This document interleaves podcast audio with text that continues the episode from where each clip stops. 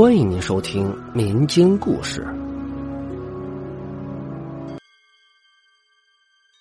一切都如他所料，苏娜很天真的就被他骗上了凳子，抓着那根吊绳，满脸不可思议的问他：“你说上吊绳会根据人的体重而自动断裂，真是闻所未闻。”许峰顿时笑得很神秘，嘿嘿。很多事儿是你想象不到的。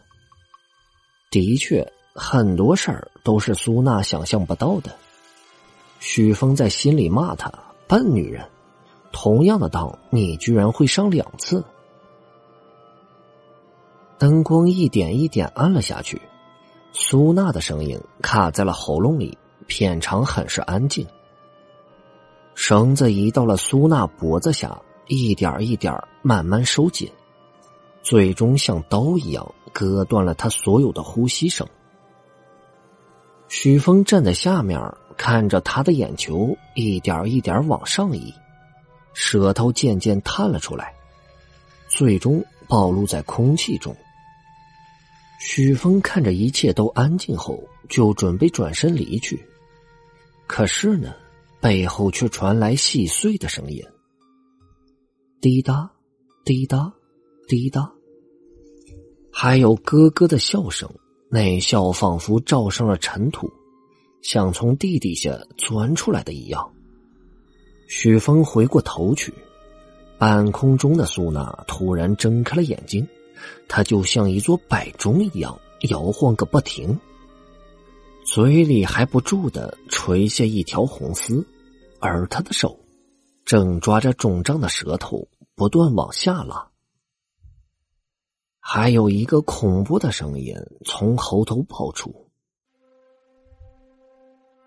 你看，我是吊不死的。”许峰的心顿时卡在脖子里，突然就叫了起来，之后就昏厥了过去。许峰醒来后就被警察带走了。隔着生锈的铁窗，苏娜像小倩一般，一身白衣就出现在他的面前。许峰也不吭声，沉默了良久，才问了一句一直想问的话：“你是人还是鬼？”我当然是人了。苏娜笑得花枝招展，然后像影子一般就消失了。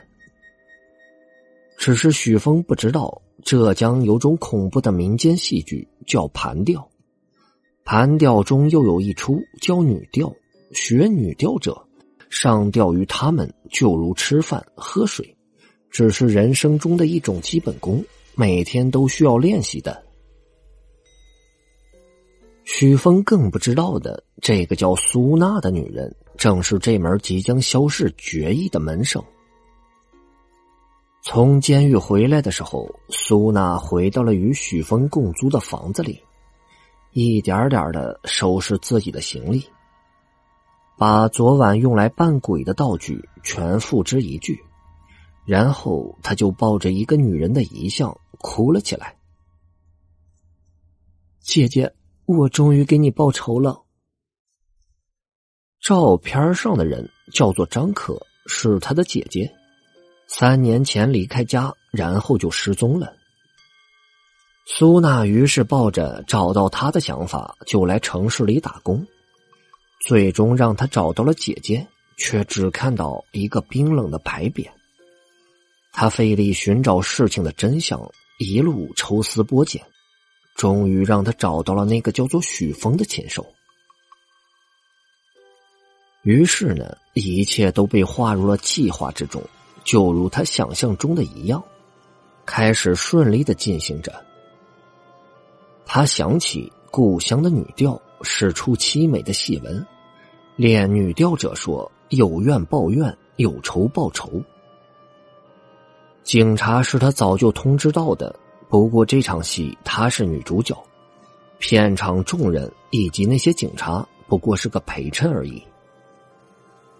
假死之戏本来就是没有的，但一是证据不足，二是他不想许峰就这样被吓住，他要让他一辈子都害怕，所以就插进其中。监狱里的许峰天天望着高墙，怕的不是那即将结束自己生命的子弹，而是那个白色的魅影。因为自己始终不明白他究竟是人还是鬼。